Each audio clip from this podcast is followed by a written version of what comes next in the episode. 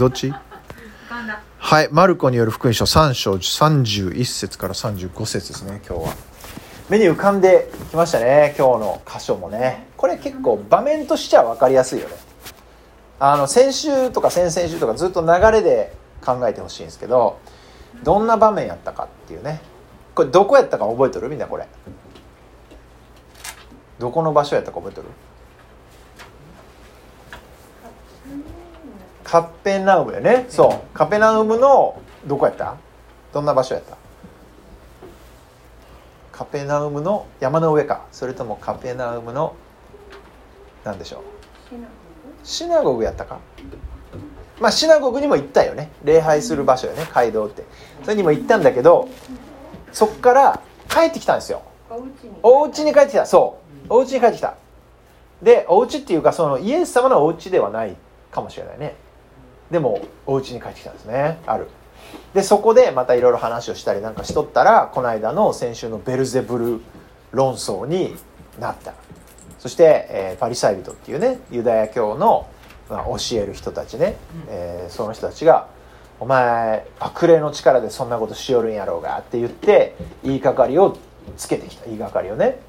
でイエス様そんなことないやろうもんって。だって悪霊が悪霊を追い出してどうなる？そんなことしよったらうちわであの揉めてもうどうしようもならんやんっていう。そんなことあるわけない。しかもあんたたち神様のすごいこれ神様の力やんち分かるはずなのになんでそんな悪霊とか言いよ神様を悪霊呼ばわりしたらどんだけひどいか分かっとうとあんたっていう話が先週の話だったよね。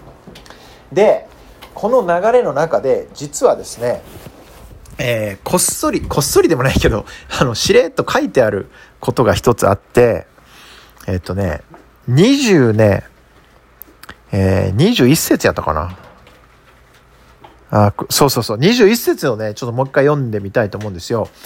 で、この、イエス様が家に帰ってきた時に、こういう、実はこういうことがあった。これが前振りなんで、ね、今日の前振り。なので、ちょっと読んでみますね。22節、ちょっと戻ってから22節です。身内の人たちは、身内ってイエス様の家族よね。イエス様の身内の人たちは、イエスのことを聞いて、取り押さえに来たって。取り押さえるってこの間も話したけどどんな人の時使うの？やばい人。でしょ、うん、やばい。ちゅうことは何？イエス様やばい人なわけ？やばい人なの？ねでしかもその後さ鍵括弧に何ち書いてあるかって言ったらあの男は気が変になっている。と言われていたからであるってさ。イエス様捕まえてあいつ気がおかしいけんちょっと捕まえていこうやってさ。これどう思う？みんなちょっと。どどうですか？失礼。いい ね。確かに。失礼ですよ。ようわからんかったね。ようわからんかった、ね、ああ。なんでイエス様がいきなりいろいろやりだなるほどね。イエス様があまりにもいろんなことを奇跡を起こしたりいろんなそういうことをやったのでなんでこんななったん？これどうしたんこの子はって。で特に身内ってさ要するに家族でしょ、うん、そしたらもうみんな小さい頃から知っとるわけよね。そうでしょ？みんな一緒に育ってくるやけね。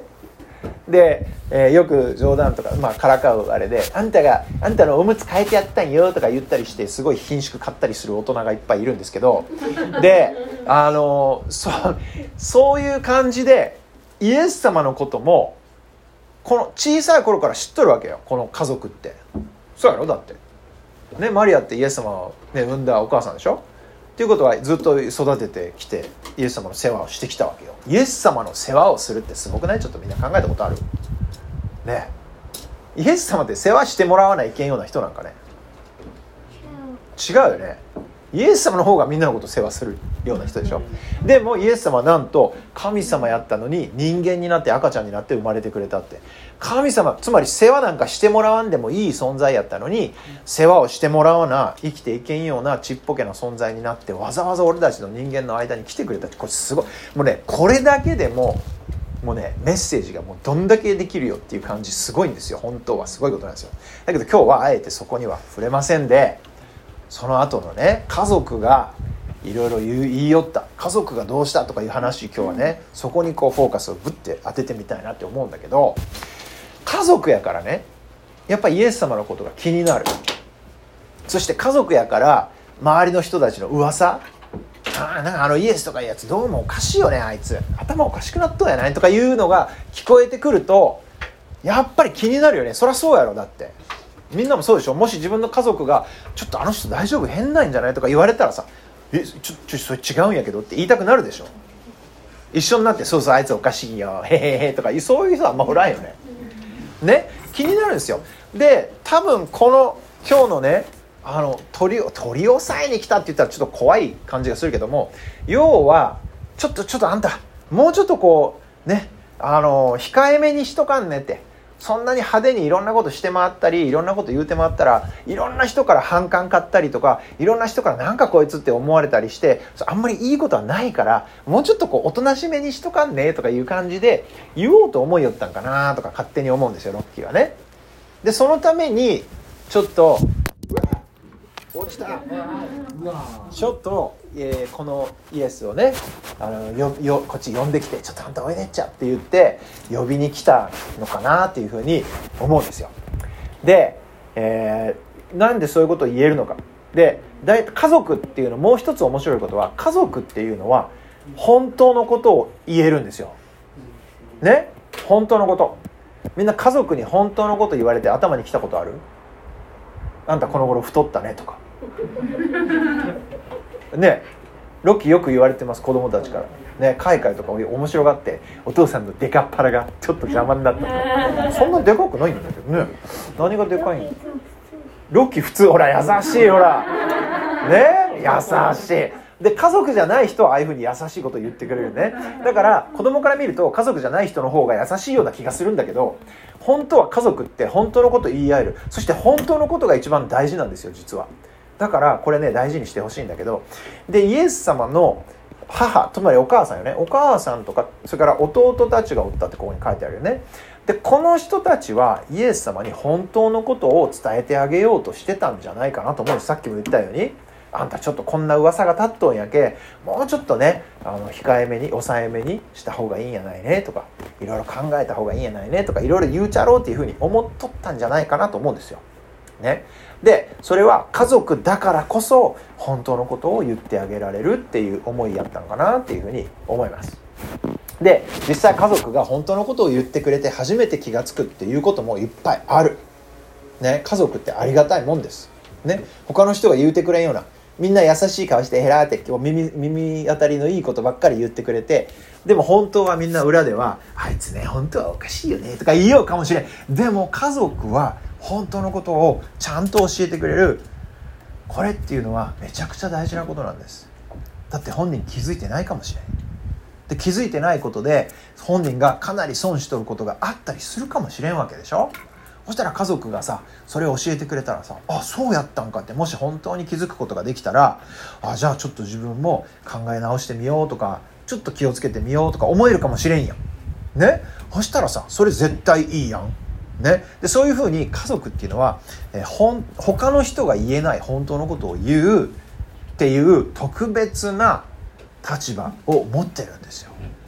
だからイエス様にもあんたみんながこんなに言いよるよっていう本当のことをちゃんと伝えようというふうに思ってた。優しい気持ちで言ったんじゃないかなと思う。そこで、えー、ついに、えー、その時が来てみんながねわーって家の中人が集まっとる。ってイエス様の話聞きたいって言ってうわーって集まっとる時に、えー、呼びに来た、ね、それで外で待っとるよ。もう多分家の中には入ってこれんやったよね。人が多すぎて。ね。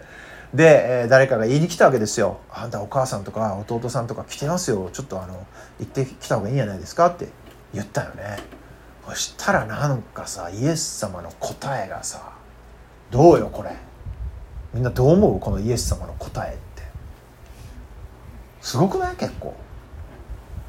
私の母兄弟とは誰のことですか？ち。はあち。ねえ。誰ね？そらな誰ですか？そらって。はあっていう。いやそらあんたお母さん知らんのねって。ね？だから兄弟も知っとるやろ思って普通思うよね。だけどイエス様はこういう聞き方をしてます。でもっと面白いことを最後に言ってるんだけどイエス様の兄弟っていうのはねここに私の母兄弟がいるじゃないですか。ええーそんないっぱいおったの？って。お母さん何人おる？みたいな。ちょっと待ってんって。えここに私の母兄弟しかも兄弟ってあんたこんな全部兄弟やったらどうする？みたいな。ね。お母さんどんだけスーパーお母さんだみたいなね。なるでしょ。うでも何を言ってるか。最後の35節。神の御心お心を行う人こそ私の兄弟姉妹また母なんですって言ってるんですよ。これなんかどう思う？これ聞いて。みんなどう思いますか？これ。どう思った？これあそうやね。なるほどね。ってすぐ思った。思えん冷たいかな。冷たい気がするよね。普通に考えたら。ねえだって誰ですか？私の母兄弟ちとか言言われたら「はあ?」って。ああ。よく海外がびっくりした時に「はあ?」って言いますけど本当にそんな感じですね。うん。でこれ本当にパッと見たらなイエス様ち何言いようやんか。どんだけ冷たい人の？どんだけ家族思いじゃないって思ってしまうかもしれないね。でもよくこれ見てみるとわたあの神様の心をつまり神様の思いをそのまんま行って生きていく人が私の兄弟姉妹母つまり言い方変えると私の家族なんですよっていうことでしょ。ね。みんなちょっとね思い出してほしいんですけどヨハネによる福音書の1章の12節に何て書いてあるか知ってる人いますか？今すぐ空で覚えてる人いますか？あの文字通り覚えてなくても何て書いてあるか知ってる人。うー惜しいだうん。そそう。それの12節。それの12節なんですよ。12節ぜひねこれめちゃくちゃ鍵になるとこなんで覚えて.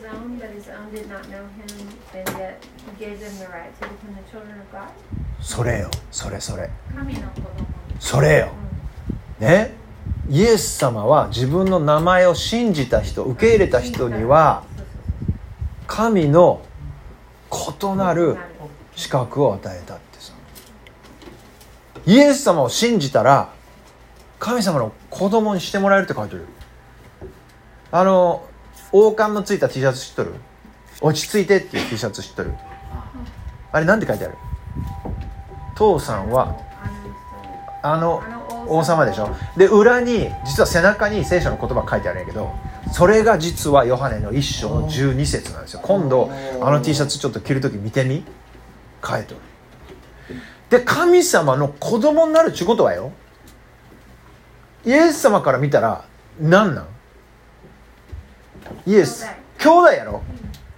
女の子やったら姉妹よね。そうやろ？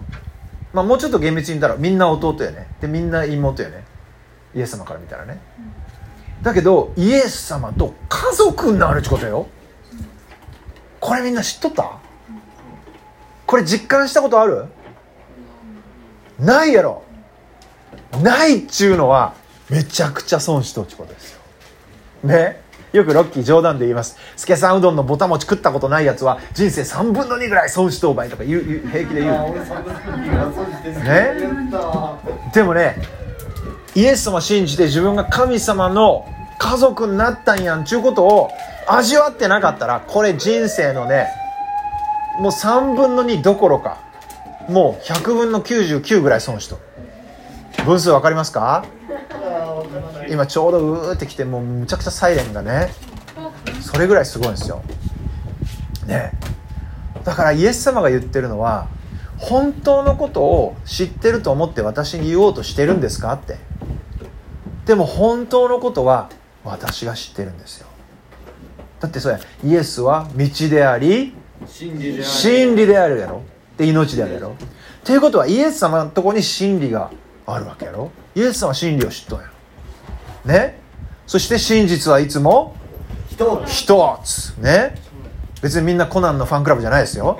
でもそうでしょ真実って本当に一つしかないわけよだったらイエス様が真実であるというならばイエス様のところに真理がある。そしてイエス様が本当のことを知っているっていうことになるわけ。そしてその本当のことをシェアするのは誰なのかっていうとそれはイエス様と血のつながっているこの地球上で家族と呼ばれている人だけじゃなくて神様の心を行って生きていく人実行して生きていく人が皆イエス様の家族になるんですよ。このみんなでイエス様の真理をシェアして生きていくんですよ。っていうことを今日イエス様が言ってくれてるんですよ。だからイエス様が言った言葉って一見冷たそうに見える。誰お母さん？ってそんな人知らんし。っていうふうに聞こえる。でもイエス様が言いたかったのはお母さんと弟たち確かにこの地球上ではそうかもしれん。でも永遠の目で見た時には私のお父さんである天の神様の心をそのまんま実行して生きていく人はみんな家族なんですよって。だけ見てほらみんなここに集まっとってイエス様信じとう人はみんな家族なんよ。ほら見てすごくないって。イエス様は言いよるわけよ。だからこれは冷たいというよりはいや私の家族ってこの地球上で家族って言われてる人だけじゃないんですよ。神様信じる人神様受け入れて生きていく人はみんな家族になれるんですよ。って言いたいわけよ。これすごくない？これ。みんなどうですか？今日イエス様信じてる人はもうすでにイエス様の家族なんよ。ね？イエス様の家族っていうことはイエス様が持ってるものをシェアすることができるわけよ。だからイエス様が私を信じる人はね？私が永遠の命に至るあの乾くことのない水になってその人の中で湧き上がるんですよとか私が命のパンですよとか私を食べる人は決して、えー、お腹すかすかないの死ぬことないですよとかいろいろ言ったでしょ。うあれってそういうことよ。家族になれば私をシェアしていいんですよ。私をシェアしていく人は永遠に生きていくことができるんですよ。そして天のお父さんのことをもっと知ることができるんですよっていうね。めちゃくちゃ嬉しいこれ大発表なんですよね。はい。ということで今日はね家族っていう話が出てきました。家族ってね血がつながってるから家族って普通思う。でもそれはね家族っていう意味の中のほんのちょびっとでしかないです。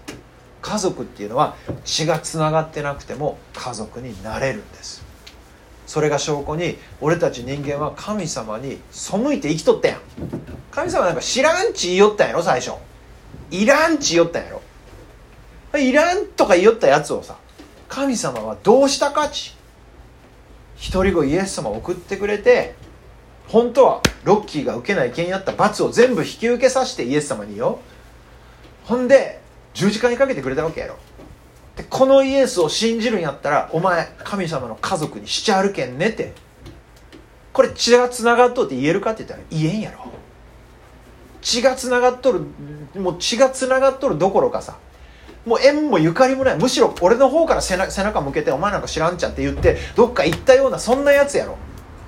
そんなやつを神様はもう一回イエス様の十字架を通してもう一回家族にしちゃいたいんよ俺はって。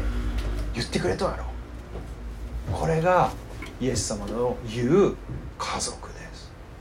だからね血がつながっとんかどうかとかそんなもんはほとんど関係ない。ねそうじゃなくて神様の心を知ってそれをやっていこうとして生きて生きよんかどうかそこが一番大事なんですよ。ねそこさえ外してなかったら神様の家族なんですよ。そして家族であるならばイエス様の持っているものイエス様の性質イエス様の素晴らしさをシェアして生きていくことができるんですよ。しかもそれは永遠の命ですよっていうめちゃくちゃ嬉しい確認ね。はい。だからね俺たちの本当のイエス様信じる時に俺たちの本当の父さんはね天の父さんになります。ね。だからそこはねもう絶対変わることがない。何がどうあっても一緒。なのでイエス様を信じてそして本当の天のお父さんにお父さんになってもらう。そしてイエス様と家族になってねいろんなものをシェアして。そして本当にねこの世では味わえない命をねみんな味わってほしいな。一緒に味わっていきたいなって思います。そしてそれを今度はね他の周りのみんなにもシェアしていきたいなって思いますね。はい。ということで今日は家族っていう話でございました。じゃあ最後お祈りして終わりたいと思います。イエス様今日本当に聖書の言葉を、えー、またありがとうございます、えー、ロッキーは、えー、話した方ですけどでもそれ以上にまずロッキーがこれを読んで受け取った時のメッセージ本当に感動しました。神様からは縁もゆかりもなくなってしまっていたこのロッキー。そしてむしろもう神様なんかいらんって言って生きてきたような本当にひどいやつです。神様からもう一回家族にしてもらうとか絶対無理やろっていうようなそんなやつだったのに神様はイエス様を送ってくれてこの俺のために俺が受けないけんやった罰を全部引き受けてくれてあの十字架で命を捨ててくれました。これはロッキーだけじゃなくてみんなにも言えることです。みんながこのことをまず本当に心の深いところで味わい知ることができるように助けてください。もう何回も聞いてああ知っとるよイエス様十字架の上で死んでくれたんやろそうそうって。本当にどっか頭の片隅に入ってるただの知識で終わることがないようにみんなの心を祝福してください。そしてこの事実が本当にただの知識じゃなくてどっかで読んだ話どっかで聞いた話じゃなくて本当に今のこの生きてる自分の毎日に思いっきり影響しとんやっていうことを味わうことができるようにみんなの毎日でイエス様が働きかけてください。その人に一番分かる方法でもう見逃すことができないほどのインパクトを持ってイエス様は味わえるように助けてください。そしてそこからイエス様のことをもっと知りたいもっと作り変えてほしいもっとついていきたいそう思う心が湧いてくるようにみんなを祝福してください。明日からの1週間も、えー、全ていろんなことが起こる時にイエス様に目を向けていくことができるようにそしてイエス様の祝福でみんなが溢れていくことができるように心からお願いします。イエス様を心から賛美しながらそして感謝を込めてこのお祈りをイエス様の名前でお祈りします。アメン。ありがとうございました。イエーイ